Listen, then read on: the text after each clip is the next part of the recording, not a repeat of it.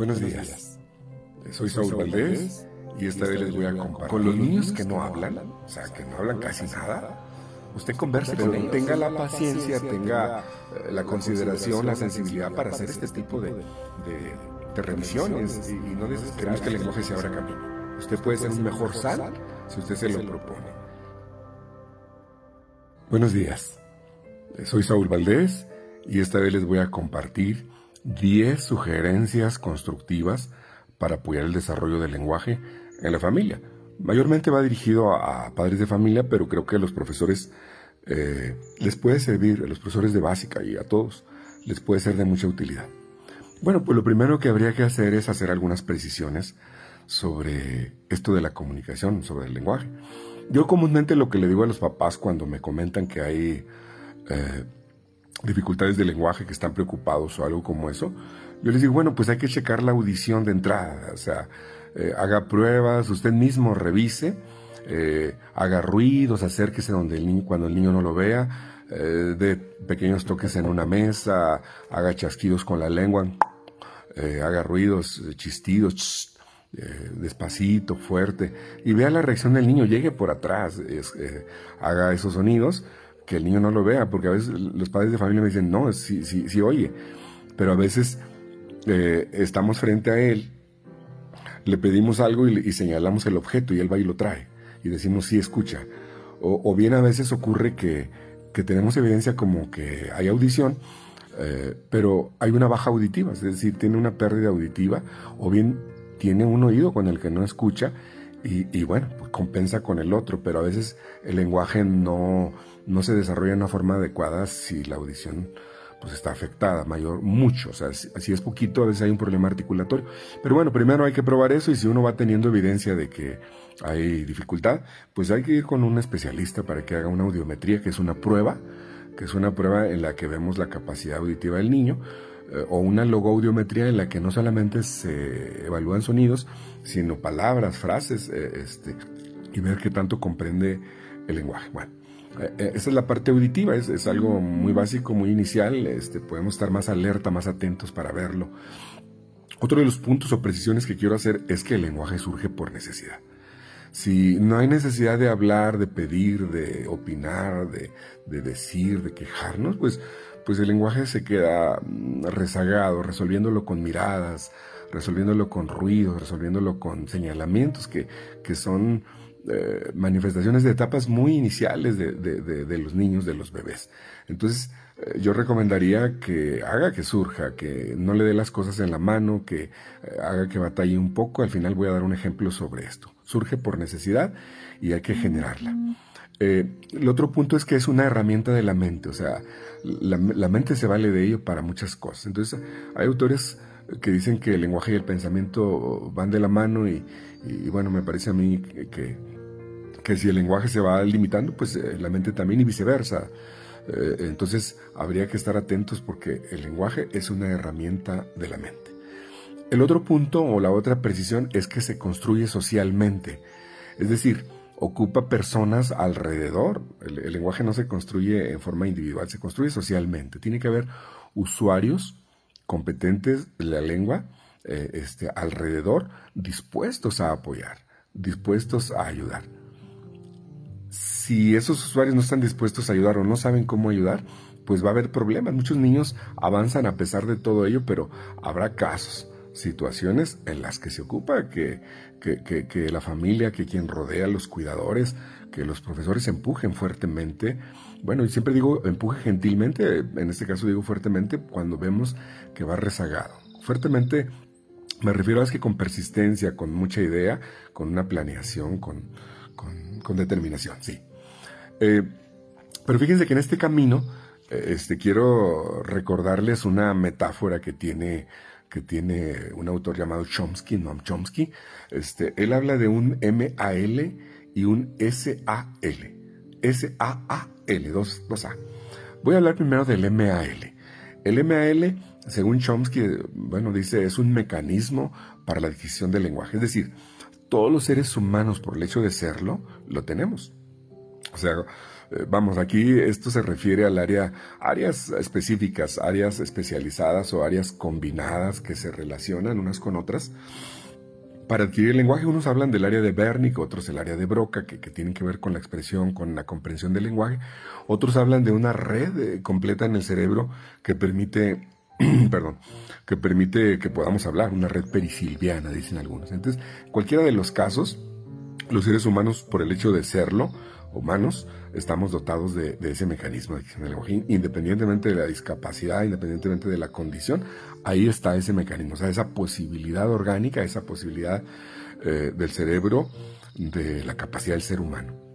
Sin embargo, ese MAL no es suficiente. Se requiere que haya un SAAL. Perdónenme las siglas, eh, el acrónimo, el acróstico, pero ese SAAL es el sistema de apoyo a la adquisición del lenguaje. Es decir, el, M, el mecanismo de adquisición del lenguaje se activa cuando el SAL entra en acción. O sea, si la mamá del bebé, si el cuidador, si los papás, si el maestro no entra en acción, el entorno no entra en acción, el, ML pues no, no se va a desarrollar. De hecho, en este camino de 68 años trabajando con niños, yo he descubierto que, que los niños con problema de lenguaje este, donde no hay un problema orgánico, o sea, donde el paladar, la lengua, este, la audición está sin daño, em, el sal está fallando, de alguna forma está fallando. Entonces vamos a ver esa parte del sal, si eh, sistema de apoyo a la adquisición del lenguaje, cómo estamos siendo como sal. Y aquí yo le preguntaría, ¿qué tan bueno es usted como sal? Usted como profe de escuela básica o de la escuela que sea, del nivel que sea, o como padre o madre o cuidador, abuelo, abuela, hermano mayor, qué tan bueno es como sal. Si es un sistema de apoyo en la adquisición del lenguaje, o lo está obstaculizando con su actitud o con su sobreprotección, o con su eh, forma eh, ruda, áspera de, corregir. Entonces, esta pregunta va, valga de, de qué tan bueno ustedes como sal, como sistema de apoyo, o no está haciéndolo, o no tenía conciencia de que no lo era. Entonces, no pierda de vista, si usted quiere ser un buen sal, no pierda de vista esto. Eh, con los niños que no hablan, o sea, que no hablan casi nada, usted converse con ellos. Dice usted, pero no habla nada. Bueno, con estos niños que no hablan casi nada o nada, converse, platique, pregunte, interactúe, comente sobre lo que ellos están viendo. A veces se le quedan viendo a un objeto, a un juguete, a un árbol, a una piedra, a una persona, converse sobre eso. Ah, veo que te gusta el cubo. Ah, eh, los árboles qué bonitos son. Eh, converse de lo que los niños ven o bien de lo que los niños están haciendo. A veces están jugando con algún material y usted dice, ah, qué bonitos cubos. O usted ve que están eh, pintando y se acerca y, y, dice, ese color me gusta. O sea, dice alguna cosa. Recuerde, con los niños que no hablan, usted tiene que interactuar acerca de lo que ellos están viendo o de lo que están haciendo. El otro punto es, si los niños tienen un poco de lenguaje, hacen algún sonido, hacen algunas palabras, aunque sea incompleta, con una articulación no convencional, entonces usted agárrese de ahí. Si el niño dice, ma, yo pomé, ah, tú quieres comer. O sea, arránquese de lo que ellos están diciendo. Ahorita vamos a ir entrando eh, en esas sugerencias que seguramente usted las está esperando pero antes de entrar de lleno en ello, quiero comentarle eh, que a veces nosotros corregimos en una forma muy ruda, a veces entramos en la, en la política purista siendo profesor o siendo mamá, eh, cuidador, papá, hermano mayor, la política de, corregir. La, corrección inhibe porque a veces es ruda. no digas así, estás hablando chiflado. A ver, habla bien. a ver, dilo, abre la boca, levanta la lengua, mueve los labios. Y empezamos a decir así, y, ya con molestia, porque no nos ha gustado que no desarrolla el lenguaje, o que le falta, o, empezamos a desesperarnos. También podría ser que comenzamos a, negarlo, a ignorarlo, y a empezar a, dar una ayuda mayor, cuando deberíamos estar retirando la ayuda poco a poco para que él avance. Entonces, ojo, porque en un modelo purista correctivo del lenguaje, la corrección siempre de alguna forma estorba. He visto que algunos niños que se repliegan, eh, dejan de hablar porque saben que cuando tú interactúes les vas a decir, hablaste chiflado, no estás hablando bien, levántala, dijiste pelo, dijiste calo, eso no está bien. Y empiezas a, echarte encima y, y, eso no ayuda en el área comunicativa, es decir, rompe con el enfoque comunicativo. Y si lo que queremos es que los niños hablen, pues hagamos que los niños hablen con formas eh, más inteligentes, con más trucos, con más recursos, con más forma. Entonces la contraparte de esto de la corrección, eh, algunos autores le han llamado mediación. Mediación. La mediación es muy interesante porque, porque rescata lo bueno de, la producción del niño, eh, está cercano a su necesidad. A veces la necesidad de uno es corregir, la necesidad de uno como profesor es corregir, que diga bien, que diga bien, y de la mamá pues que hable, que hable. Y, y la necesidad del niño no, era pedir, era, era pedir algo, era decir, eh, eh, quiero comer, y dijo, pelo pomé, y entonces uno, la necesidad que uno tiene es corregir, y él lo que quiere es comer, y, uno corrige y se enoja, y a veces hace cosas que van eh, inhibiendo o obstaculizando esas formas de comunicación. Entonces, mucho ojo con la mediación, cercanía con el niño, atienda su necesidad, en la corrección usted se puede enojar, se puede molestar, puede estar desesperado. Entonces, todas las 10 sugerencias que vamos a dar tienen que ver con mediación. Tienen que ver con mediación y vamos a ver si podemos sacarle algún provecho a esto.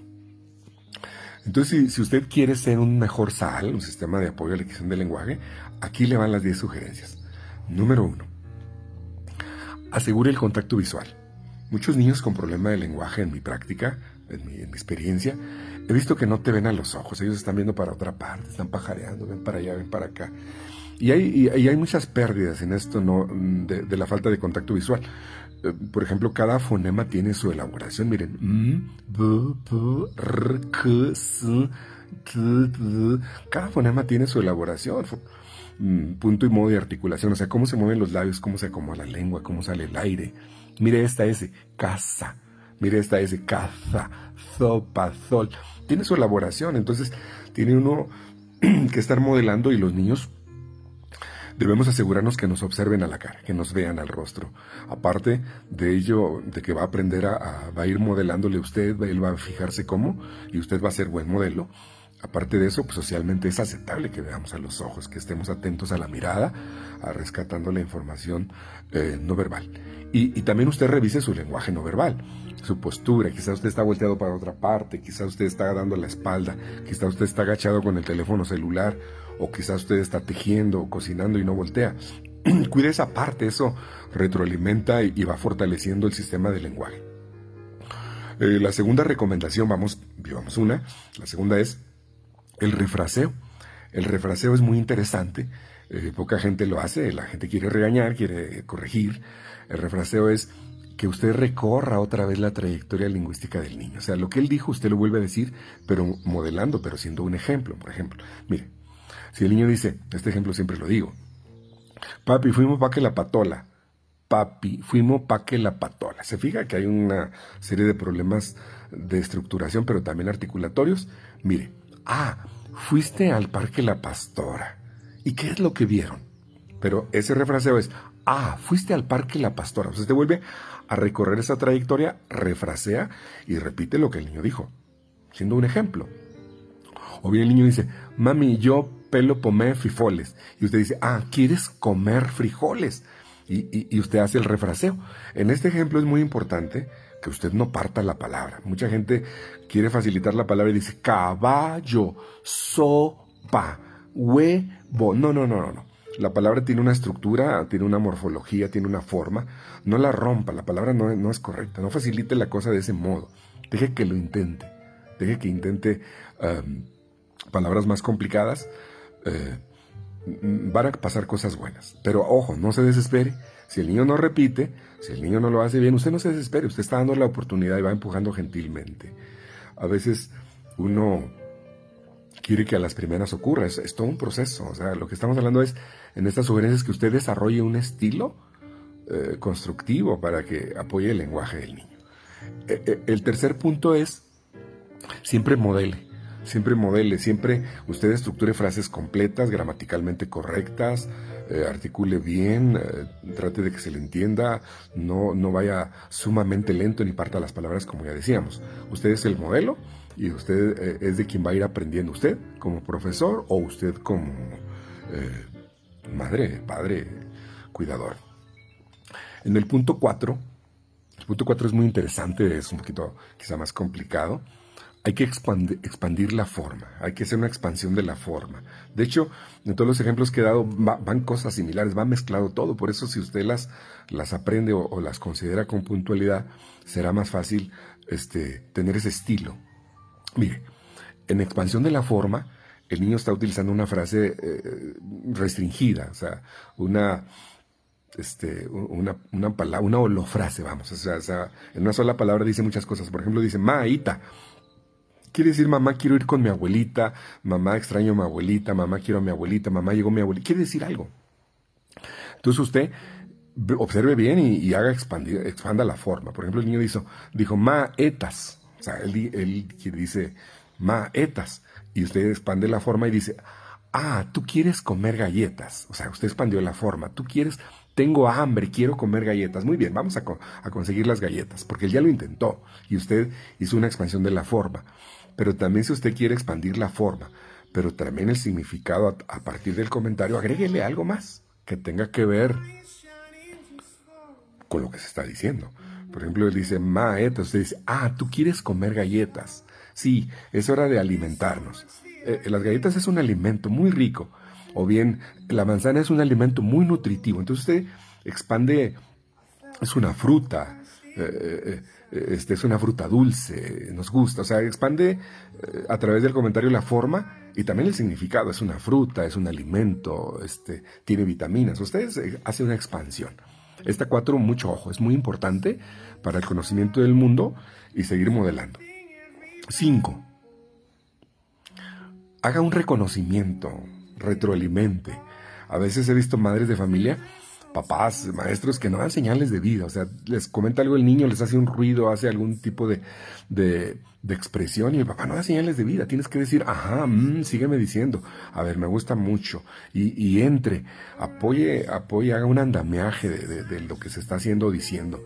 Eh, haga un reconocimiento, insisto, ajá, sí, me gusta, sígueme diciendo, retroalimente, de señales de vida, como, como, como interlocutor. Eh, a veces el niño no sabe qué sigue, o sea, qué va a pasar, si va bien, si va mal, que de, señales de vida. 6. El 6 es muy interesante también. Eh, tiene que ver con el estilo directivo. O sea, a veces los papás somos muy directivos, siempre estamos dando órdenes, órdenes y órdenes, diciendo qué hacer, y eso pues mata la iniciativa. Así que usted quiere que el niño tome la iniciativa, que él eh, arranque con las conversaciones y luego las mantenga, mm, se ocupa un estilo en el interlocutor. Abandone el estilo directivo para que él tome la iniciativa. Utilice los silencios a favor. A veces uno, cuando ya le preguntó algo rápidamente, uno contesta, uno mismo contesta lo que uno mismo preguntó. Eso es muy curioso, pero lo he visto. De tantito, de unos segundos. Algunas investigaciones dicen que si los maestros o los padres esperáramos unos segundos más, eh, eh, mejorarían las, las respuestas. Entonces, espere espere y, un tiempo suficiente para que la conversación no se haga eh, rara, estediosa, pero usted espere un poco. Eh, en ese ejemplo de estilo directivo, fíjese que yo hice un experimento, un ejercicio de autoescucharme. Tengo un hijo pequeño de 8 años, Samir. Eh, Samir se levanta y, bueno, un día me puse atento a cómo yo decía, explorando esto del estilo directivo, revísese usted. Fíjese que dije, es hora de levantarse, fíjese, orden este, ve a bañarte, orden, este, tállate bien, sécate como debe de ser, ahí está tu ropa, vístete, eh, lávate los dientes, baja, ya está el desayuno, este, eh, lávate los dientes, ya eh, prepara tu mochila, o sea, vamos, en un ratito y todavía en el camino, este, ¿qué te encargaron de tarea? ¿No la hiciste? Tienes que hacer la tarea. Eh, vamos, mil cosas que vas diciendo. Eh, la boca, acomódate el cuello. O sea, vamos, en un ratito yo había generado quizás 50, en un periodo de media hora, 40 minutos, había generado 50 órdenes, 100, no, no lo sé. Cada quien revise y vea, si usted es una máquina de hacer preguntas y dar órdenes, o, bien usted da los espacios, o sea, en esa parte hay que cuidarnos. Entonces, el punto 6 era abandone el estilo directivo, abandónelo, eh, cuídelo, por lo menos esté consciente de ello. Número 7. Cuando a veces no le entendemos a los niños bien porque dijeron muchas cosas que estaban en su cabeza, pero al momento de sacarlas no las pudieron organizar, este, y que todo eso tome sentido, bueno, pues usted en el punto 7, cuando descubre esa falta de claridad, haga una revisión de lo que se dijo. Por ejemplo, a veces eh, el niño puede decir, yo, yo estaba esos libros y, este, para buscar los gatos y, no encontré las letras. Entonces usted hace una revisión viendo el contexto y usted dice, ah, estabas viendo la enciclopedia buscando los felinos y, no encontrabas el orden alfabético, porque él dijo, eh, eh, buscando en esos libros unos gatos y, no encontré las letras, entonces usted dice, este, estabas viendo la enciclopedia muy bien, estabas... buscando felinos y, no, no pudiste lograr el orden alfabético o no supiste el orden alfabético. Entonces, fíjese cómo uno hace una revisión. Mm, queremos estar seguros de lo que dijo, pero además le aportamos. Es, qué interesante, ¿verdad? Pero también puede haber una revisión con resumen. O sea, usted, de hecho, la primera también tenía una especie de resumen, pero a veces fue tan confuso todo que usted tiene que hacer un resumen para que la cosa quede clara, ¿no? Por ejemplo, él dice, Iba, iba yo mi mochila y, mi, y, mi, ropa y entonces no encontraba y, fui para allá y luego vine para acá y entonces no fui y, vine. Y entonces usted hace una revisión y con resumen, ah, tú llevabas la mochila y entonces viste tu uniforme y entonces viste que había niños que no llevaban el uniforme mismo que tú y entonces te regresaste. Fíjese qué interesante, pero tenga la paciencia, tenga eh, la consideración, la sensibilidad para hacer este tipo de, de revisiones y, no desesperarse y aportar la información y, además hacer el resumen para estar seguros de lo que ocurrió. El niño dirá sí o no y, ahí vamos avanzando. Algunos padres de familia en el punto 8, vamos en, el punto 8, ya vamos acabando, este, me preguntan si las preguntas, este, las preguntas cerradas son malas. Yo le digo, sí, son malísimas, se las va a llevar el diablo, se van al infierno, son preguntas. No, no, pues son preguntas. Son preguntas. Eh, se utilizan a favor o en contra. Pero cuando un niño está aprendiendo a hablar, yo le recomiendo que haga preguntas abiertas. Mayormente preguntas, claro, hay que calcular, que a veces no entendemos mucho de lo que él dice y tenemos que ir cerrando la pregunta. Ah, está allá, este, se come, es una fruta, ah, te gusta. Y vamos haciendo preguntas cerradas para que él diga sí o diga no. Pero cuando el niño ya va avanzando, usted eh, eh, procure no hacer no preguntas cerradas, vaya abriéndolas. Las preguntas abiertas son muy productivas. Mire, un ejemplo. Las preguntas cerradas casi siempre admiten un sí o un no nada más. Son dicotómicas. Eh, una pregunta cerrada incluso puede resolverse moviendo la cabeza, sintiendo o negando, este, a veces con una mirada o un gesto. Eh, entonces una pregunta abierta es más interesante porque mire, ahí va la cerrada. ¿Quieres comer? Mueves la cabeza y lo resuelves. ¿Te gustan las hamburguesas? Mueves la cabeza y lo resuelves. Pero si tú dices, ¿qué te gustaría comer? Ah, ahí el niño tiene que entrar en acción y pensar, seleccionar, acomodar en su cabeza eh, ese grupo de alimentos o de objetos para ver si le gustan o no. O por ejemplo, usted dice, ¿te fue bien en la escuela? Y el niño dice sí. Pero usted dice, ¿cómo te fue en la escuela? ¿Qué te gustó? ¿A qué jugaron? ¿Qué te dijeron tus amigos? ¿Qué programa quieres ver? ¿Qué, haga, qué quieres que hagamos en la tarde? Entonces usted tiene que tener la paciencia si usted quiere ser un buen sal para hacer esas preguntas abiertas y esperar. Dicen los papás, pero no va a contestar nada. Sí, pero usted le va a preguntar y utilice el silencio a favor. O sea, usted quédese calladito y espere y quédese mirando haga presión gentil, como ya decimos. Entonces, también en este camino de las preguntas, procure que las preguntas sean preguntas reales, o sea, preguntas en las que usted quiere saber algo realmente que no que desconoce. A veces los profesores, a veces los padres de familia hacemos preguntas retóricas, o sea, preguntas que, son tanteadoras, yo digo preguntas tanteadoras. El, niño, el alumno se da cuenta y se repliega porque sabe que ahí puede haber problemas. Eh, en una ocasión escuché a un profesor decir, eh, preescolar, la bandera tiene tres colores, verde, blanco y rojo. Y le pregunta a un niño, ¿cuántos colores tiene la bandera? Pues lo acaba de decir. Eh, la manzana es un alimento. La manzana es un... Y le pregunta a un niño, para que él complete. O sea, mm, a veces mm, yo no las considero preguntas tan reales. A veces se requieren en ciertos momentos, pero comúnmente son para castigar o son para sancionar o para ver si están poniendo atención o mm, vamos, llevan otra finalidad, no son preguntas reales. La pregunta retórica siempre es tanteadora, es para ver si te la sabes, aunque yo te lo acabe de decir, y, no, no, es una pregunta que, podamos validar como que me permite saber otras cosas del alumno entonces, o, de, o de mi hijo. Entonces, las preguntas eh, que sean reales y, no tanteadoras. No preguntas, ¿qué te, ¿qué te acabo de decir? ¿Qué te dije? A veces se puede hacer para hacer una revisión o para estar seguros que él lo entendió, pero a, veces llevan otra finalidad. Entonces ahí usted, en su criterio, ojo con eso. El punto número nueve, ya vamos, llevamos nueve, este es no interprete, no se vuelva el intérprete del niño. Cuando son bebés, los, papás interpretamos, o sea, yo he visto, eso es muy correcto, o sea, porque el niño está aprendiendo, estamos modelando. a veces llega alguien y dice, te traje un regalito, bebé, y que no sé qué. Y entonces la mamá contesta, dice, ay, muchas gracias, abuelita, te, quiero mucho. Este, muchas gracias, tía, este, te mando besos. Y la mamá contesta por el niño, genial, están ocurriendo cosas. Pero cuando el niño ya tiene la posibilidad comunicativa, no conteste por el niño, deje que él conteste. Es desesperante a veces que el niño no contesta o va a contestar mal, pero usted tiene que esperar, déle la oportunidad. Recuerde que eh, eh, eh, ah, esto se llama competencia comunicativa, que es un conjunto de habilidades, de destrezas. Y si usted no da la oportunidad, pues no va a ocurrir. O sea, ¿cómo va a ocurrir esa habilidad si no se da la oportunidad? Si hablar se aprende hablando, de oportunidades para que ellos hablen. Entonces he visto muchas madres intérpretes, hermanitos intérpretes a los que los han comisionado para que ellos ah, vayan y digan, ah, quiere decir esto, quiere decir lo otro. tiene que batallar un poco para que surja por necesidad, pero también tiene que descubrir que sus palabras tienen que aproximarse lo más posible al lenguaje de los adultos, que le conviene eso, que es importante que ocurra. Si no se hace de ese modo, fíjese que va a haber problemas, no le vamos a entender y, vamos a querer resolver todo. Entonces, no sea intérprete del niño. Cuando salimos del ámbito familiar, va, se va haciendo necesario que le entiendan todo, sino que eh, él dice Poto, ah, quiere sopa, él dice Titi y él quiere, mm, tiene frío. O sea, digo, eso eh, en familia es muy encantador, es muy padre, pero no ayuda a la construcción del lenguaje. Entonces, no se convierta en intérprete. Atendí una, eh, una señora con su hijo que, que quería que lo revisara, que lo viera, qué problema de lenguaje tenía. Y, yo siempre estoy muy atento, primero a revisar el SAL, porque a veces queremos mandar a hacer exámenes médicos y queremos eh, mandarlo a terapias y a psicología y a mil cosas. Y a veces el SAL no, no está jalando bien. Mire, por ejemplo, eh, eh, llega el niño, se sienta y yo le digo, hola, ¿cómo te llamas?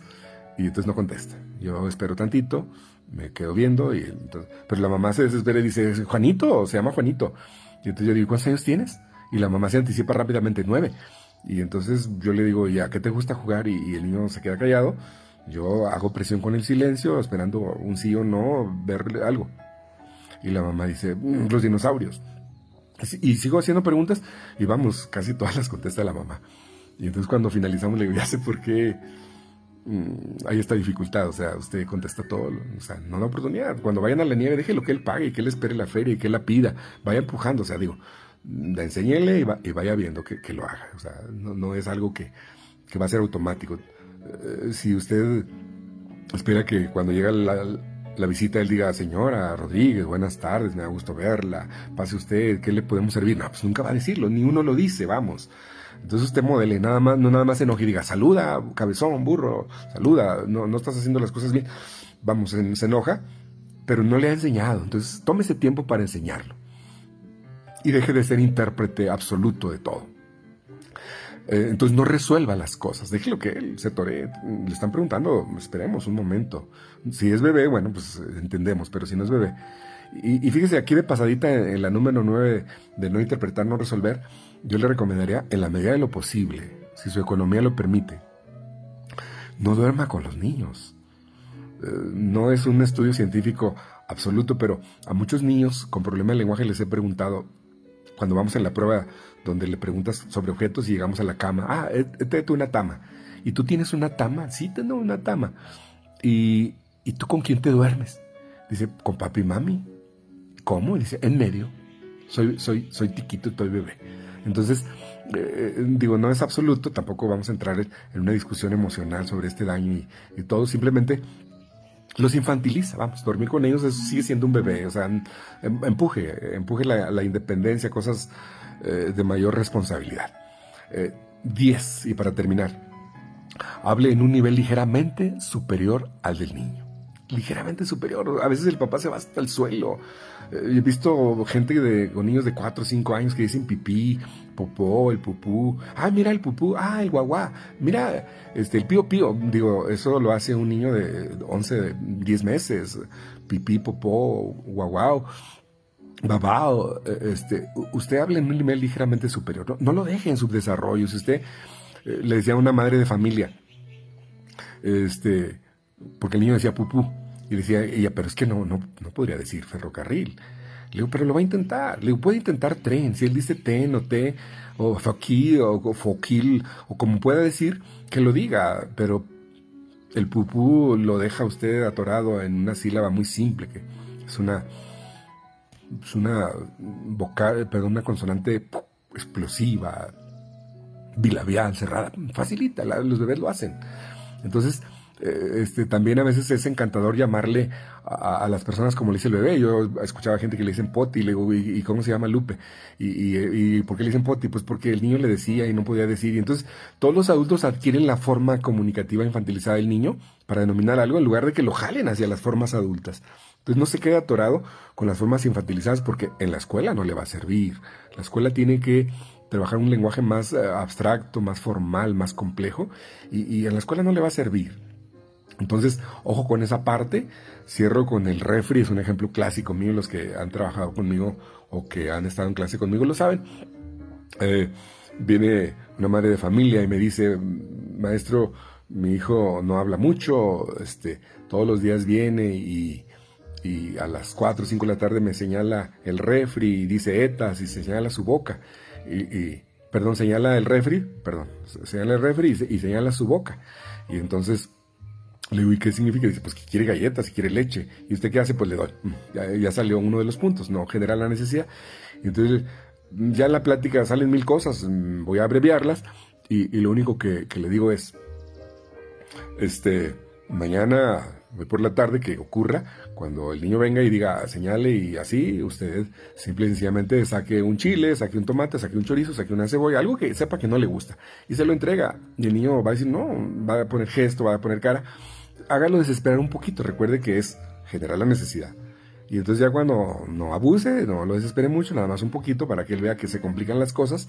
Y entonces usted dice, ah, es que tú quieres leche, tú me tienes que decir leche. Cuando quieras esto, tú me dices, quiero leche y quiero galletas. Y así cada día. Y entonces al otro día lo mismo, si él lo más señala, usted sigue haciendo presión y usted le da otra cosa y así. Entonces ocurrió y a lo largo de tal vez 10 días, una semana, viene la señora y le digo, ¿qué pasó? Y dice, pues ahí va. Le digo, ¿cómo, cómo ocurre? Y dice, sí, viene y me dice, eh, ma, eta, eche, eh, ma, eta, ah, galletas y leche. Y entonces empieza a intentar. Le digo, bueno, ahí está. O sea, estoy simplificando las cosas, pero eh, este es un ejemplo de, cómo a veces este, mm, somos un mal sal, no, no, no, no lo cuidamos. Mientras las cosas estén perfectas y en santa paz, el niño va a estar feliz eh, no va a intentar más. Entonces hay que generar la presión. Estamos hablando de, niños en condiciones muy particulares, de familia, de esto, el otro, este, pero queremos que el lenguaje se abra camino.